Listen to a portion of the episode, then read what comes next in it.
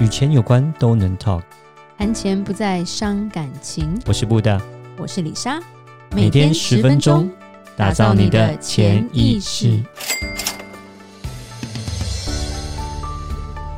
打造你的潜意识，告诉你理财专家不说的那些事。大家好，我是主持人布大，我是布大人生与职场的好搭档李莎。今天是我们第三天邀请到我们的朱心怡老师，也是李莎的国中同学。他曾经在二零二零年六月出版个人第一本著作，叫做《打不破的玻璃心：穿越逆境的二十个面对》，而且在发行首周就登上博客来新书畅销排行榜的第七名，而现在已经第六刷了。然后这一本书我觉得非常适合现在大家关在家里，然后心情不好或者是被疫情影响，然后可以买来看的一本书。那我们也欢迎我们的朱心怡。Hello，大家好，就要听到我的声音了。欢迎欢迎，对，我们很开心能够请到你上到我们的节目，让我们的听众都能够在心理上能够做一些调整。谢谢你，谢谢你们邀请我哦。对，呃，对。那今天这一集呢，其实我们要讲就跟钱有关了，因为我们是那个潜意识嘛，所以。其实我觉得人每一个人呐、啊，都很想要变很有钱嘛。我觉得世界上应该很少人会跟你说，哦，我就讨厌钱。那个人就是像我们讲的，没有敞开，对，没有敞开。大家要听上一集哦，对 对对，到底他在讲什么？所以，但是但是有钱哈，我觉得就是心态也很重要。那我觉得心仪，你既然是一个心理智商师，我觉得你应该知道说。要变有钱是需要有什么样的一个心态？他们的心态是什么一个状况呢？嗯，呃，呃，我李莎刚才有跟大家推荐的一本书，叫做《打不破的玻璃心》，它的副标题叫《穿越逆境的二十个面对》。这二十个面对里面，其中就有一个面对叫做面对金钱。对，对我有看到。对，对，所以。呃，我我我这本书其实是我透过我自己的故事来讲一些心理学的呃内容的东西，对，所以其实我如果把面对金钱也放在里面的话，代表的是我自己也跟金钱做了一个很多的功课。对对，所以我要听你好好的分享。对，我跟他也做了一场很长的功课。哎，我不知道李莎可不可以想象，你知道我小时候。我们念的学校叫做复兴，对不对？是，是就是这是一个贵族学校。对，对对对，我在里面都算甲级贫户，你知道吗？呃，我也差不多吧。我应该也差不多吗？没有，我们我们不是那一种，我们爸妈是名字讲出来没有吓死人的那一种。对对对，不可能，说不定还没有人认识的。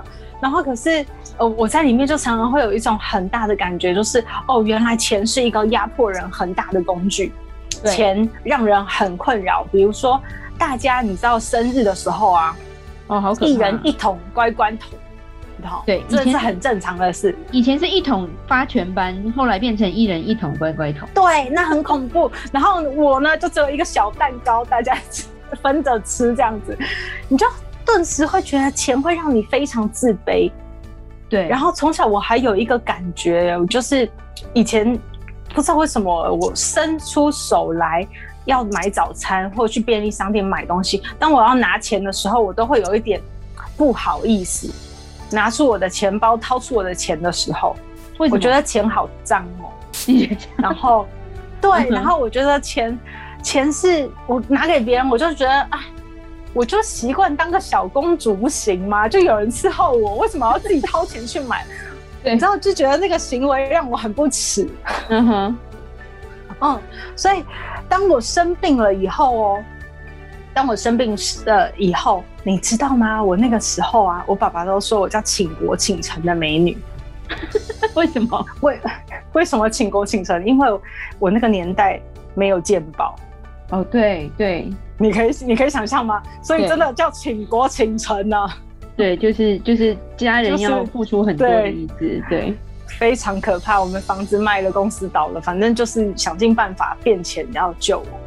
对，所以那时候我的金钱观开始变成一个无底洞，嗯、就是我开始会觉得说：天哪，只有讨债，我爸妈还可以变得出那么多钱，才可以救我一命、欸。哎，如果我以后没有钱。那我爱的人遇到有问题，我拿什么救他？对，所以我就开始对钱好恐慌，就会觉得说我怎么赚都不够，我怎么有有多少都不够，因为人生很多意外，嗯哼，然后都要用很多钱来支撑。对，所以我的心里捆绑了。对，对对，所以我的心里，我觉得那个小公主和无底洞两个就一直出现，一直打架。对。一个不爱钱，一个想要有钱。对，然后一个觉得钱很龌龊，钱很肮脏，钱很可耻，然后呃，而且钱是压迫别人的工具。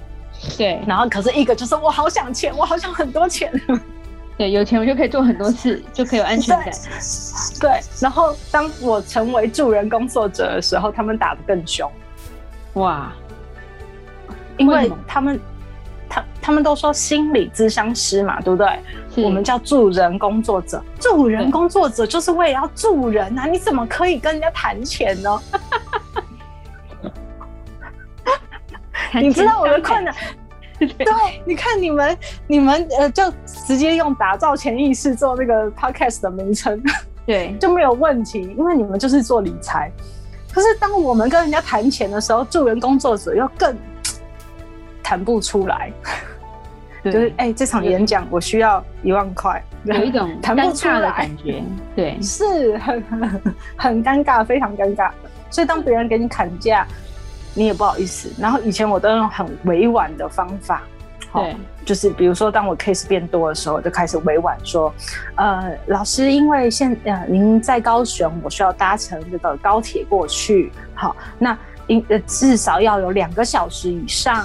我才能负担这个时间成本和我的交通支出。是，我以为他看得懂，说两个小时以上的事，两个小时以上的钟点费。对啊，对啊，不是吗？但是我告诉你，我发现很多人看不懂，他们就真的安排我一个小时演讲，一个小时当志工。哈，就给我安排了两个小时的工作。对，然后呢，或者是他们说，哦，好，那你要来两个小时，那就给你钟点费折半。哇塞！我跟你讲，这需要你需要一个像我这样的经纪人。两个小时就两个小时，为什么还折半呢？不是，就是钱折半啊，所以他两个小时就可以付一样的钱。Oh, OK。哦，帮你的钟点费折半。所以我的意思就是，是因为我自己不愿意正视钱这个问题，嗯，我自己不愿意跟人家主动谈钱，所以。别人就可以有各种各式各样的那个 方法，让我知道说，哎，如果我不再处理跟他的功课，我大概真的就没钱了。所以，所以后来你改变了什么样的态度？所以后来啊，我才开始去正视我的钱的问题，我就逼我自己写出一个公版，嗯，就是。呃，老师，因为现在是在高雄，所以要我至少要多少钱，我就把钱上面写出来了。然后，然后呢，而且高呃交通费，呃，可能要您这边负担，我才有办法吸收这个这个时间。是我都会把很多东西就要写的很清楚。然后我一开始逼我自己去寄出去的时候，哦，超级。难过，你知道吗？你就会去想，心里有很多小剧场，你就会想，人家就会觉得，哎呀，这个助人工作者一点都没有热忱啊，这动不动跟人家谈钱啊，写的那么死啊，然后这个人真是死要钱啊，然后哎呦，他好爱计较哦，多一点少一点没什么关系，你知道，你的脑内就会有非常多的小剧场，是，是，可是当你逼自己做出这个动作的时候，你就会发现有一些回馈，嗯哼。嗯，就会跟你讲说，哎、欸，其实他们蛮开开心，你把规则定的那么清楚，对，他们就知道哦，自己要怎么去配合，自己要怎么去满足，自己想要邀请你，应该应该怎么办？对。然后另外，我在一些公益演讲上，我不是都鼓励大家要敞开吗？是，嗯，我就说很多东西我们不接纳，我们不面对。好，现在还没有能力，没有关系。可是我们如果知道那是个什么伤，我们可以用我们敞开来开始带动它。所以我常常在我的公益演讲那一段时间，我就常常在我的公益演讲上说，比如说我现在公开跟你们敞开一件事，就是我很爱钱，爱钱怎么样？爱钱没有错，对 对，我又不是死要钱，可以吗？然后大家还给我一阵掌声的，对，你你就会越来越心态能够去。转变，说原来你跟别人谈这些事情是没有错的，然后他也可以真的帮助你去成全你。比如说，呃，我后来有了 YouTube，后来有了粉砖，有了部落格，我有十个工作团队的小编在帮我的忙，然后我现在又有一个 Podcast，那都需要烧钱。那你就发现说，你真的需要钱的帮忙，才有办法做那么多你很想做的事情，是能够去推广那么多你想推广的理念。嗯哼，所以就开始越来越敢要钱，然 后也越来越能够去心安理得的争取你要的钱。对，而我发现就是自己做了跟钱的功课以后，你就会看到好多，呃。不同的人，他有不同的限制性信念在对金钱上面。譬如说，譬如说，像像我我的限制性信念就是，呃，我觉得钱是龌龊的，钱是肮脏的，对不对？嗯、然后钱是压迫人的，嗯。可是我发现很多人的信念可能是赚钱很辛苦。对，你会觉得，哎，没有什么错啊，赚钱本来就很辛苦啊，赚钱不能很快乐吗？对，赚钱，那你是？对啊，那你是把 你是把钱跟苦画上等号的时候，钱的对你来说的能量就叫苦哦。哦，所以也不会来太多，因为你也不想要那么对，那么对，没错，就是那你就会评估自己，那我愿意吃多少苦？对，或者钱很难赚，那它就真的很难赚。没错，对，然后或者是我一定要我一定要有付出，我才能得到钱，我不能有不劳而获的。呃，天下没有白吃的午餐，我们听起来都觉得很对。可是你当你这样子去想钱的时候，你就把钱想小了，因为很多时候钱不是在这个地方给你的，这个地方可能没没让你赚钱，可是另外一个地方它就会给你啊。对，所以不是说一分耕耘一分收获这种事的。对对，古古代人的这些话害死人，这样子。对，然后钱是一个循环流动的，我们很害怕给钱，就是因为你觉得给了就没了，但是你没有看到钱会一直在滚动，当你给才有办法得。对对，有舍有多给就多得啦，这是我们的对对对，所以所以很多限制性信念会让我们跟钱的关系是不好的。哦、oh.，那这个时候我们说哦，我们想要有钱都很难呢。嗯哼，因为钱就不想靠近你啊。你因为你想，但是你另一方面你就排斥他，所以他也进不来。对，这个就很像我在心理师的生涯里面也常常处理。比如说，你想要有一段亲密关系吗？你想要很幸福吗？你想要很快乐吗？每一个人都很想啊，有没有？对。但但是当你跟他讲说，那所以呀、啊，你要怎么经营关系？你要怎么沟通？你要怎么情绪管理？你要怎么压力调试？好，你要怎么增加自己的复原力？增加自己的抗压力？对啊，没有人要理你了啦。